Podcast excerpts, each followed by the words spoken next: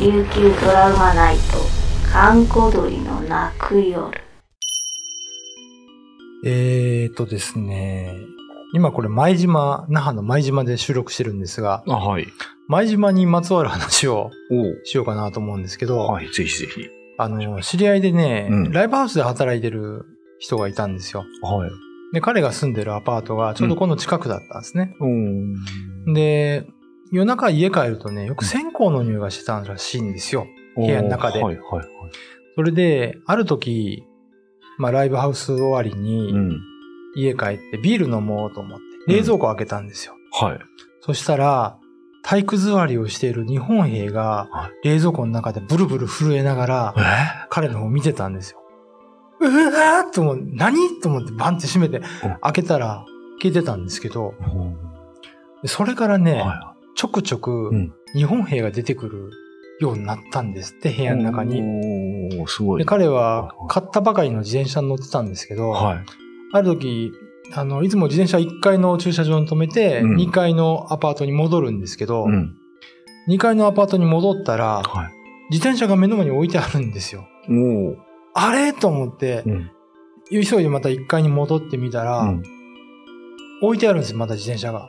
おーで、そこに日本兵がまたがってたらしいんですよね。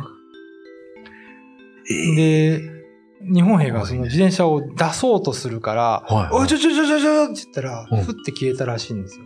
えええでもなんか冗談みたいな話ですけど、そうですねこれ実際に見たらえい、や、怖いっすよ。怖かったらしくて、で、それからもね、なんかあの、冷凍のピザをはいはいはい。出そうと思って、冷凍室あげたら、うん。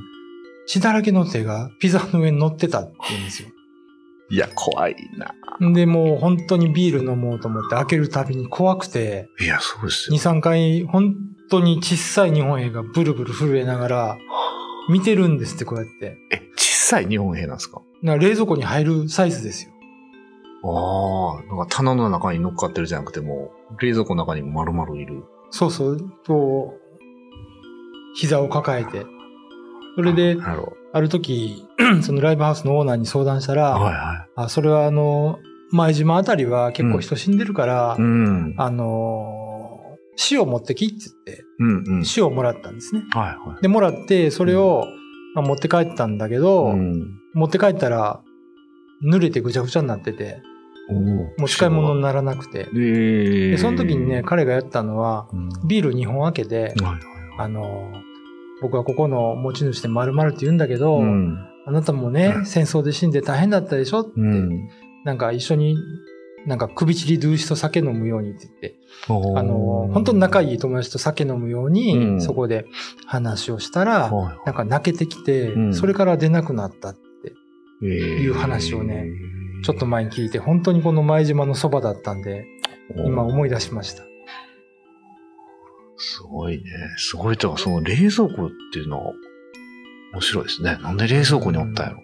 だからそこら辺がねうん、よくわからないんですけどで。あとね、その人がね、まあ、DJ だったんですよ。はいはい。で、DJ ターンテーブル回すじゃないですか。 うん。。あの、トイレに行って帰ってきたら、ターンテーブルの上にその日本兵がいてぐるぐる回ってたっていう、 ほんまかいなって思ったんですけどそれ はじゃあ、この話聞くとね。なんか、うーん、あんのかなっていう気はしました ねタ。ーンテーブルはちょっと面白いですねうん。でも自転車乗るとか、ターンテーブル乗るとか、なかなかねえ。面白い。面白いっちゃ悪いけど。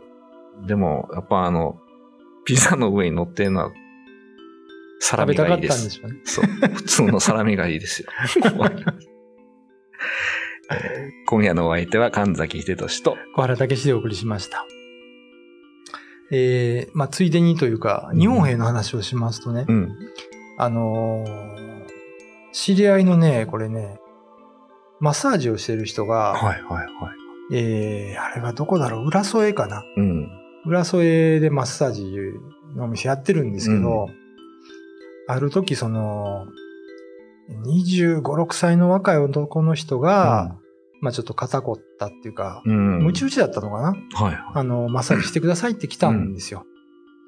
で、まあ、マッサージするじゃないですい。か。はい。マッサージしてるとね、後ろに人の気配がするんですって。うんんって振り向くけど誰もいないし、はい。で、まあ、とりあえずマッサージをしてたら、うん。カタッって音がしたんですうん。よ。で、ふって目を上げると、はいこっちに本棚があったらしいんですけど、はい。本棚の影うに、ん。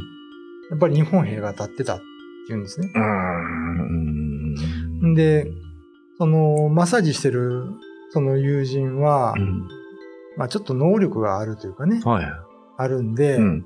あ、これはなんかこの人についてきたんだなと思って、はいはあのー塩をね、い。うん。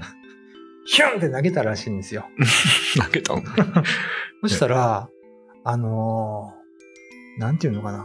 風が吹いた時にコピー用紙とかがバーって散るじゃないですあか。あ、はい。あんな感じでうん。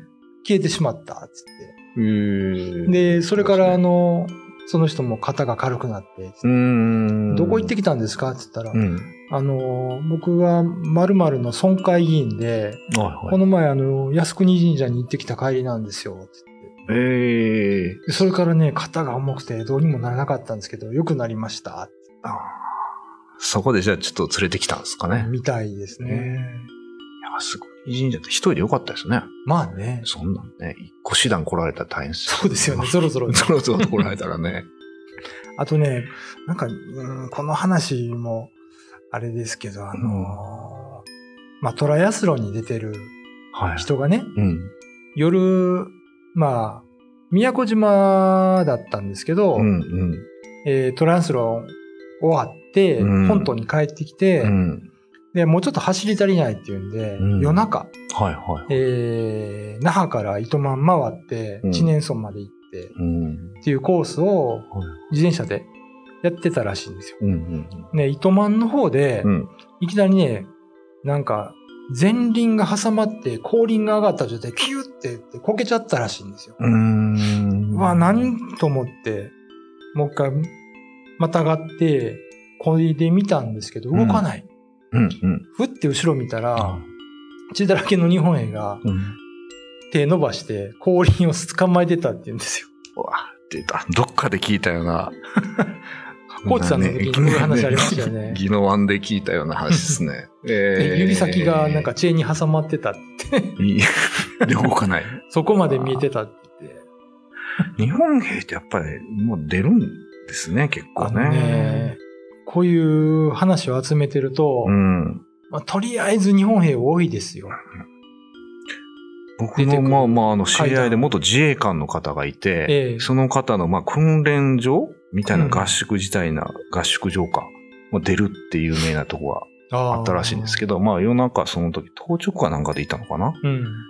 もう絶対出るからって言われて、ね、ずっと寝てたら、ザッ、ザッ、ザッ、ザッ、ザッっていう、あーそれこそ一、個師団ぐらいの足音が聞こえて、うんドアがガチャって開く音まで聞こえて、ええザッザッザッザッザッザッってもう部屋に入ってくるんですって。うわでも、もうその人もひたすらずっと我慢して我慢してたら、またザッザッザッザッってして、ーだっていうんでもなんかそういう、まあ見える人から見ると、まあ君らあんなとこでよく訓練してるなって言われるようなあー場所らしいですけど、なるほどね。よくあのね、映画にもなりましたけど、硫黄島って激戦地で、ああ、はいはい、じはい。自衛隊がね、今駐屯してるんですけど、うん。その宿舎うん。の、まあ、1階の窓際には必ず水の入ったコップが置いてあって、っああ。ていうのは聞きますよ。よね、なんかね。日本映画、水を求めてくるから、つって。なるほどですね。うんあと、まあ、これはね、地域ですごい有名ですけど、糸満の某小学校はい。の校庭に、うん。やっぱり夜2時になると、うん。日本への一個師団が来て、うん。更新するっていう。うわあるんですね、やっぱ話りがねね、師団ね。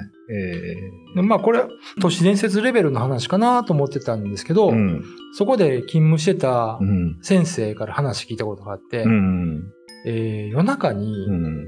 なんか物を取りに行った時にふって校庭見たら誰かが自転車乗ってるんですって、校うん庭。で。はいああ、誰やこんな時間に酔っ払いが来たんかなと思って下を降りてみたらは、い。うんボロボロの自転車に乗った日本兵が、キーキーキーキー言いながら真ん中まで行って、ふって消えたらしいんですよ。 日本へ自転車好きですね。先ほど自転車捕まえたり、自転車 乗ってたり。なんかあるんかな。どうでしょう、 ただまあ、糸満の小学校ではその話は今でもね、やっぱり語り継がれたりしますから。